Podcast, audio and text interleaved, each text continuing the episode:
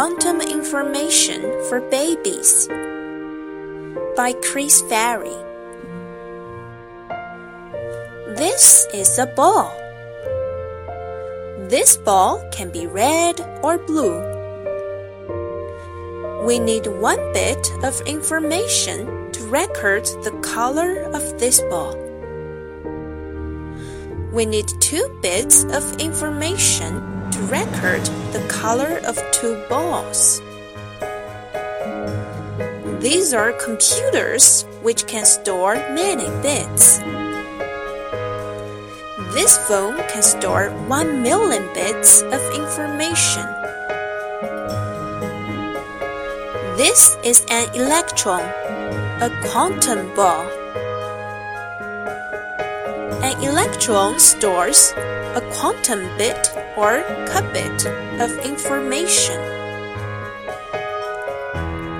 If two bits are needed to describe one qubit,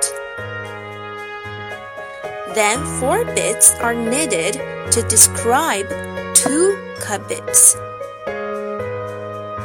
And 16 bits are needed to describe four qubits. Remember the phone that can store 1 million bits?